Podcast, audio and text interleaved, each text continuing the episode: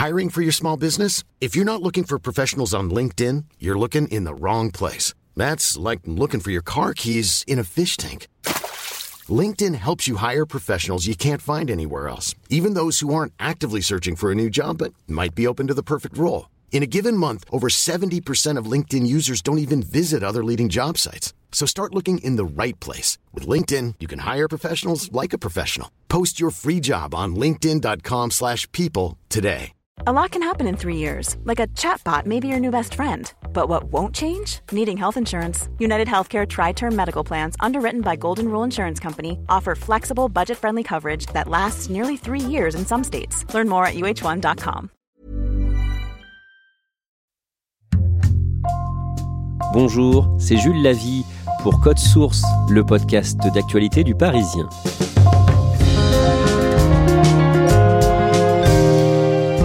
Plus de 25% des suffrages aux législatives du 12 avril au coude à coude avec la majorité présidentielle. La NUP devrait s'imposer comme la principale force d'opposition à l'Assemblée nationale après le second tour du 19 juin. Pourtant, cette coalition, regroupant autour de Jean-Luc Mélenchon insoumis, verts, socialistes et communistes, a été créée moins de deux mois plus tôt. Cet épisode de Code Source est raconté par deux journalistes du service politique du Parisien, en charge de la gauche, Jannick Calimi et Julien Dufay.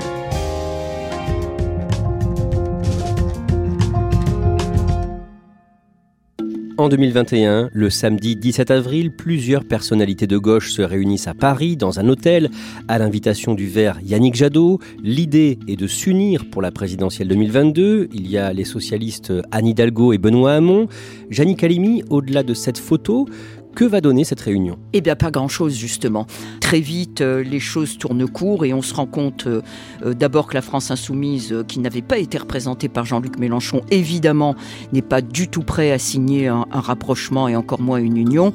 Et même les socialistes, les communistes, ainsi que les écologistes, qui étaient plutôt avec Jadot à la manœuvre dans cette réunion, en fait, vont vite la jouer cavalier seul. Aucune des personnalités présentes, aucun parti rassemblé ne semble vouloir céder sa place alors même qu'aucun d'entre eux ne dépasse la dizaine de pourcents d'intention de vote aujourd'hui. Et puis il y a aussi des divergences idéologiques autour de l'Europe ou encore de la laïcité. Bref, vous l'aurez compris, ce rassemblement n'est que le début d'une première étape de ce qui s'apparente à un chemin de croix. Julien Dufay, au printemps 2022, la campagne présidentielle vire au cauchemar pour la candidate socialiste Anne Hidalgo, alors que Jean-Luc Mélenchon rassemble massivement dans ses meetings. Oui, c'est une campagne euh, cauchemardesque hein, pour la socialiste Anne Hidalgo qui ne va cesser en fait de dégringoler dans les sondages. Elle va finir par euh, faire appel à des figures historiques euh, du parti, Bernard Cazeneuve, François Hollande. Pour Jean-Luc Mélenchon qui est parti très tôt, il est parti 18 mois avant le premier tour. Euh, il va y avoir une vraie dynamique. On va notamment constater à partir de janvier, à partir du moment en fait où il va faire des meetings, des grands meetings qui vont rassembler et où il va avoir bah, ce vrai talent qu'on lui connaît pour imposer ses thèmes et euh, qui va cristalliser le vote utile dans les tout derniers jours de la campagne, ce qui va lui permettre de réussir ce premier tour. Le dimanche 10 avril, c'est le premier tour de la présidentielle. Jean-Luc Mélenchon termine troisième derrière les deux qualifiés, Emmanuel Macron et Marine Le Pen. Le leader insoumis rassemble près de 22% des suffrages. Nous avons une stratégie, le pôle populaire. Nous avons un programme. Nous avons devant nous d'autres élections. Nous tiendrons à chaque étape notre rang. Neuf jours plus tard, le mardi 19 avril, Jean-Luc Mélenchon est l'invité de BFM TV et il trouve son mot d'ordre pour la campagne des législatives qui débutent. Je demande aux Français de m'élire Premier ministre. Il demande aux Français de voter pour une majorité de députés de son mouvement, l'Union populaire, afin euh, que euh, le futur président soit dans l'obligation d'accepter une cohabitation et de nommer Premier ministre le leader de cette nouvelle majorité. Au soir du second tour, le dimanche 24 avril, Jean-Luc Mélenchon appelle à un troisième tour de la présidentielle. Le troisième tour commence ce soir. Les 12 et 19 juin ont lieu les élections législatives. Vous pouvez battre M. Macron et choisir un autre chemin. Jannick Calimi, en résumé, que dit Jean-Luc Mélenchon le 24 avril à la tribune? Tout d'abord, il dit clairement que la défaite de Marine Le Pen est une très bonne nouvelle, c'est quelque chose d'acquis, et euh, il dit qu'Emmanuel Macron est très mal élu, au regard notamment euh, de l'abstention, il lui retire ainsi une part de légitimité démocratique, et il se positionne comme le futur euh, Premier ministre de la cohabitation. Il va lancer véritablement une dynamique, là aussi inédite pour la gauche, dans cette histoire des institutions. Janine Calimi, à ce moment-là, des discussions débutent entre les insoumis et les autres partis de gauche, notamment les écologistes et les socialistes pour concrétiser ce que euh, lançait euh, Jean-Luc Mélenchon après le second tour de la présidentielle, c'est-à-dire être un Premier ministre de cohabitation, il lui faut bien évidemment une assise à l'Assemblée nationale et une assise parlementaire. Et c'est pour cette raison qu'il a décidé de tendre la main et de rassembler l'ensemble des partis de gauche. Il décide de les consulter les uns après les autres, en bilatéral. Le vendredi 29 avril, le PS ouvre la voie à un rapprochement avec la France insoumise après trois jours de discussion, en disant accepter plusieurs propositions importantes, comme l'augmentation du SMIC à 1400 euros net par mois, la retraite à 60 ans, la planification écologique ou encore l'instauration d'une sixième république. Mais quelques heures plus tard, le même jour, coup de théâtre, Olivier Faure, le premier secrétaire du PS, annonce la suspension des discussions. Le rapprochement tout de même très rapide entre les socialistes et les insoumis ont provoqué évidemment énormément d'interrogations et de frictions au sein du Parti socialiste, en, raison notamment des divergences sur le fond, notamment avec euh, l'Europe, dont on sait que la France insoumise est plutôt extrêmement critique et que les socialistes euh, sont plutôt favorables. Donc euh, il y a eu aussi le découpage électoral euh, des investitures que proposait la France insoumise aux socialistes. Très rapidement, la France insoumise euh, gardait pour elle 326 euh, circonscriptions et n'en proposait que 70, dont une trentaine disons, de gagnables au Parti socialiste, ce qui était très difficile à digérer de la part du parti. Voilà pourquoi Olivier Faure a fait une petite marche arrière en suspendant les négociations le dimanche 1er mai, le soir, les Insoumis et Europe Écologie Les Verts, Julien Dufay, annoncent avoir trouvé un accord. Oui, c'est un accord qui attribue euh, d'abord 100 circonscriptions aux écologistes euh, et qui acte que euh, tous les candidats, qu'ils soient insoumis, écologistes, socialistes ou communistes, se présenteront sous une même bannière. Donc c'est la bannière de la NUP ou la NUPES ou la NUPS, c'est-à-dire la nouvelle Union populaire, écologiste et sociale. Et donc il s'accorde aussi sur des, priorités euh, programmatiques. Et sur l'Europe, qui était vraiment la, pomme de discorde entre les insoumis et les écologistes, ils parviennent à s'entendre. Pas de sortie de l'Union européenne ou de l'euro, mais euh, la possibilité de désobéir à certaines règles européennes en cas de blocage pour appliquer le programme.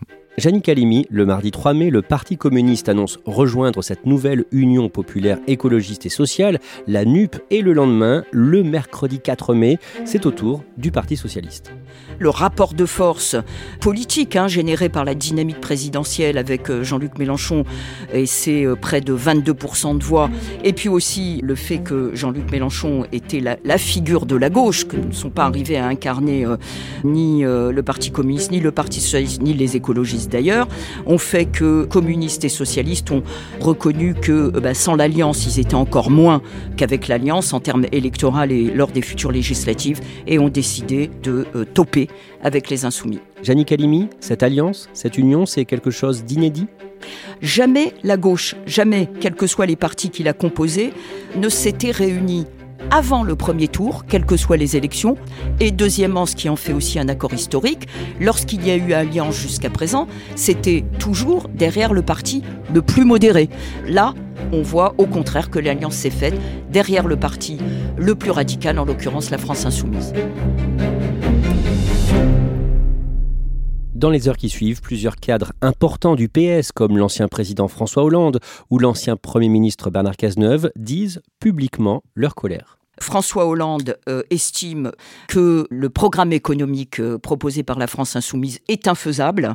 Le programme de la NUP est le problème principal, parce que pour que les Français adhèrent à, une solution alternative à celle qui est aujourd'hui appliquée, c'est-à-dire euh, euh, celle d'Emmanuel de, Macron, demain euh, celui qui lui succédera, il faut absolument qu'il y ait un programme qui puisse être appliqué et applicable. Il estime aussi que l'accord électoral est totalement déséquilibré de toute façon. Monsieur Cazeneuve, qui a été le, le dernier Premier ministre de François Hollande, va encore plus loin, j'allais dire, puisqu'il claque la porte du Parti euh, socialiste.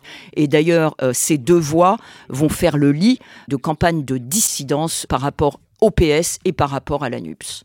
Le samedi 7 mai, les principaux membres de la NUP sont réunis à Aubervilliers près de Paris. Jannick Halimi, que dit Jean-Luc Mélenchon à la tribune? Il dit deux choses. Il dit que c'est une page de l'histoire qui s'écrit là pour les raisons qu'on a signalées tout à l'heure. Je sais que à cette heure, nous sommes en train, bien sûr, d'écrire une page de l'histoire politique de la France Deuxièmement, il marque profondément de son empreinte ce que doivent porter les 577 candidats et peut-être lui en tant que Premier ministre, c'est-à-dire incarner une gauche de rupture, une gauche radicale, et les autres euh, leaders de gauche qui sont derrière lui n'ont plus qu'à applaudir. Et que dit euh, Olivier Faure, le socialiste, justement, à la tribune? Il appelle les socialistes à la résistance, à la Macronie, à la droite, à l'extrême droite. Qui sont les vrais sauvages dans ce pays? Est-ce que ce sont ceux qui, comme euh, Manuel vient de le dire, veulent penser qu'un autre monde est possible, ou celles et ceux qui font tout pour que ce monde reste ce qu'il est, que ceux qui exploitent la planète, les gens, restent à leur place, et que nous n'ayons pas, nous, la possibilité de changer la vie des gens? Qui sont les sauvages? Eh bien, moi, j'ai choisi. Il euh, se met totalement dans euh, la foulée de Jean-Luc Mélenchon. Il espère ainsi poser euh, les premiers jalons d'une reconstruction du Parti socialiste, dont la prochaine pierre devrait être à la fin de l'année ou en début d'année prochaine le congrès auquel il se présentera probablement et, et qu'il espère bien remporter. Jannick Halimi, est-ce qu'on sait quel est le rapport de force aujourd'hui au sein du Parti socialiste? Est-ce qu'il y a plus de socialistes qui sont pour aller avec les insoumis ou pour rester indépendants? Si on se réfère tout simplement au dernier congrès de septembre dernier avant le lancement de la présidentielle et également à ce qui s'est passé au sein du Conseil national euh, entre les deux tours de la présidentielle par rapport à l'accord qui devait être signé ou pas avec la France insoumise, le rapport grosso modo est euh, deux tiers en faveur de la ligne, en tout cas de la stratégie euh, incarné par euh, Olivier Faure et donc son rapprochement avec la France insoumise, et un tiers donc d'opposition, de critique, de distanciation, tant avec la ligne qu'avec la stratégie d'Olivier Faure, et donc pour une incarnation d'une social-démocratie. La France insoumise représentera la NUP dans plus de 320 circonscriptions, Europe Écologie Les Verts dans 100 circonscriptions, le PS dans 70, 50 pour les communistes. Julien Dufay, dans les heures qui suivent, la campagne de la NUP est perturbée par le choix d'un candidat très critiqué dans le département du Rhône, le journaliste militant Tahabou Hafs. Oui, il devait être investi donc dans, une circonscription euh, du Rhône, celle de Vénissieux. Et en fait, euh, dans la nuit du 9 au 10 mai, il va annoncer dans un message qu'il abandonne à cause de la tempête d'attaque qu'il subit depuis des jours. Mais en fait, le lendemain, le 11 mai, on apprend, euh, suite à des révélations de Mediapart et de BFM, que euh, en fait, la véritable raison, c'est qu'il fait l'objet d'accusations de violence et de harcèlement sexuel, et que la France insoumise allait de toute façon le débrancher. Au-delà des cas particuliers, j'imagine que la désignation des candidats a été compliquée dans beaucoup de circonscriptions? Pour le Parti socialiste notamment, ça a créé énormément, énormément de frictions qui sont incarnées par un phénomène de dissidence extrêmement important. Il y a une soixantaine de candidats dissidents socialistes qui présagent peut-être soit d'exclusion, soit carrément d'une implosion de la part du Parti socialiste dans les mois qui viennent. Jannick Halimi, dans un premier temps, comment réagit le président réélu Emmanuel Macron? Bah, le président réélu ne prend pas du tout cette alliance euh, au sérieux. Il est certainement encore nourri de la division électorale et, surtout sur le fond de la gauche depuis euh, au moins 2017 et sur l'ensemble de son quinquennat. Donc il prend ça euh, totalement à la légère. Le jeudi 19 mai, Jean-Luc Mélenchon, le socialiste Olivier Faure ou encore Julien Bayou pour les Verts sont réunis à Paris pour dévoiler leur programme commun. Oui, donc il présente un document de 650 mesures qui sont regroupées en, huit grands chapitres. Et donc, euh, bon, il y a les priorités qu'on retrouve, hein, qui font consensus.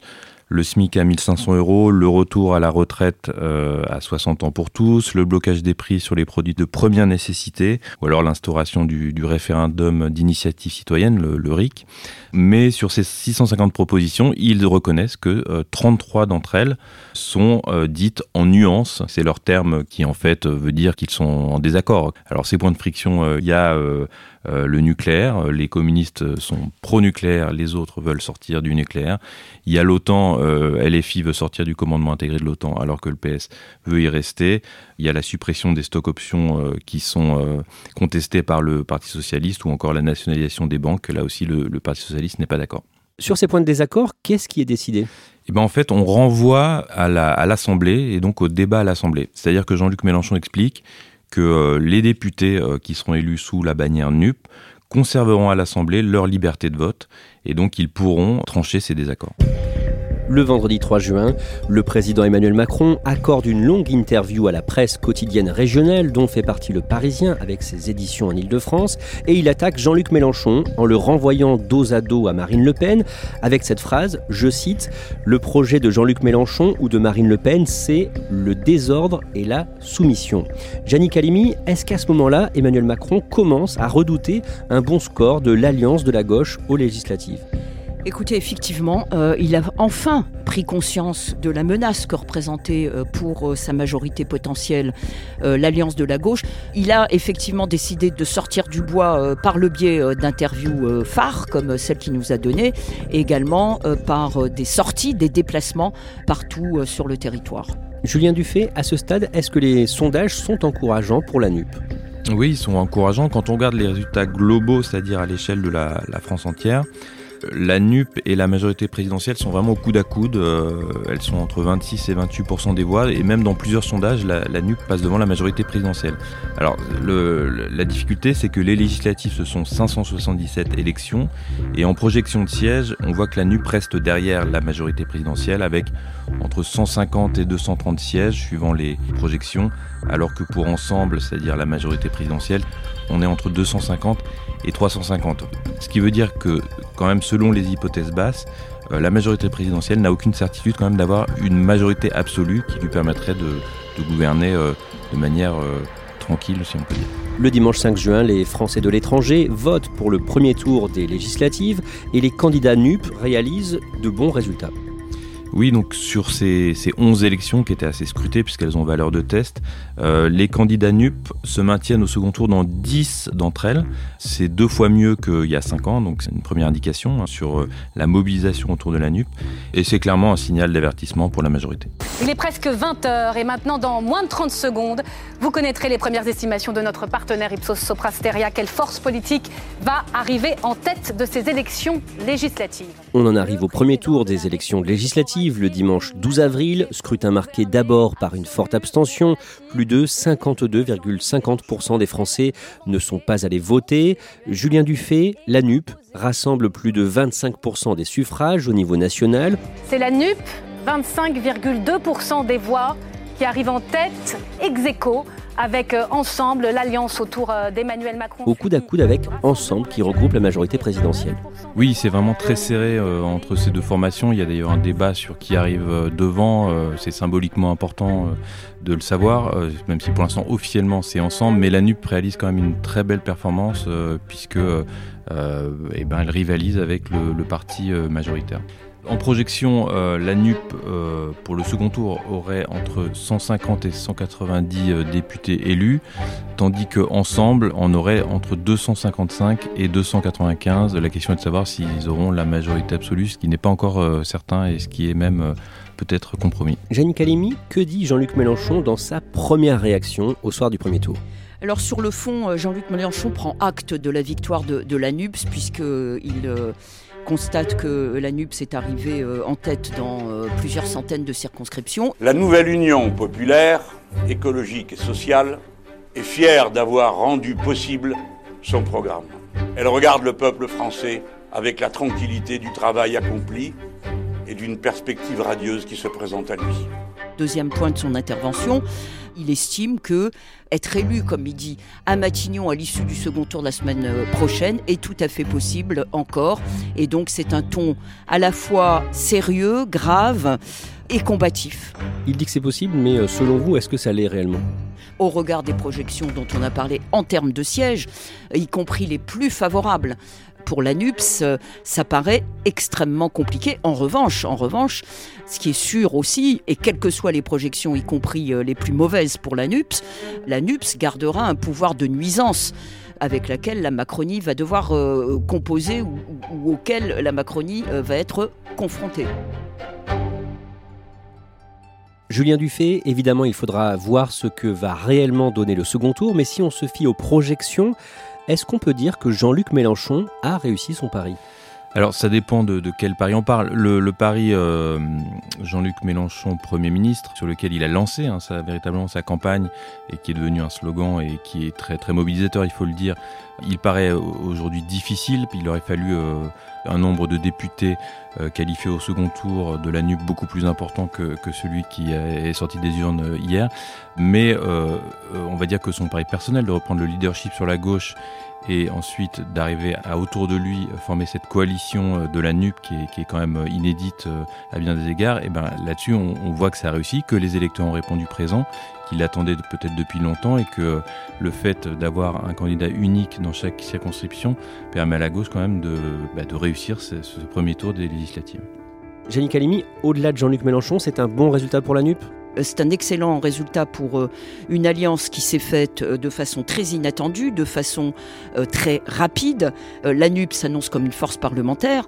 Ils vont profiter de cette force parlementaire pour s'appuyer sur la rue, pour s'appuyer sur les syndicats et pour faire de cette opposition parlementaire, la première probablement l'Assemblée nationale, un levier de contestation sociale et politique beaucoup plus large.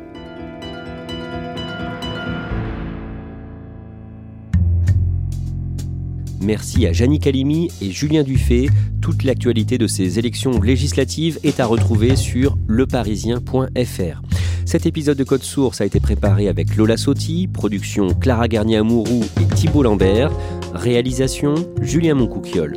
Code Source est le podcast d'actualité du Parisien, un nouvel épisode chaque soir de la semaine. Pour n'en rater aucun, n'oubliez pas de vous abonner sur votre application audio préférée. Vous pouvez nous contacter sur Twitter, at Code Source, ou nous écrire source at leparisien.fr.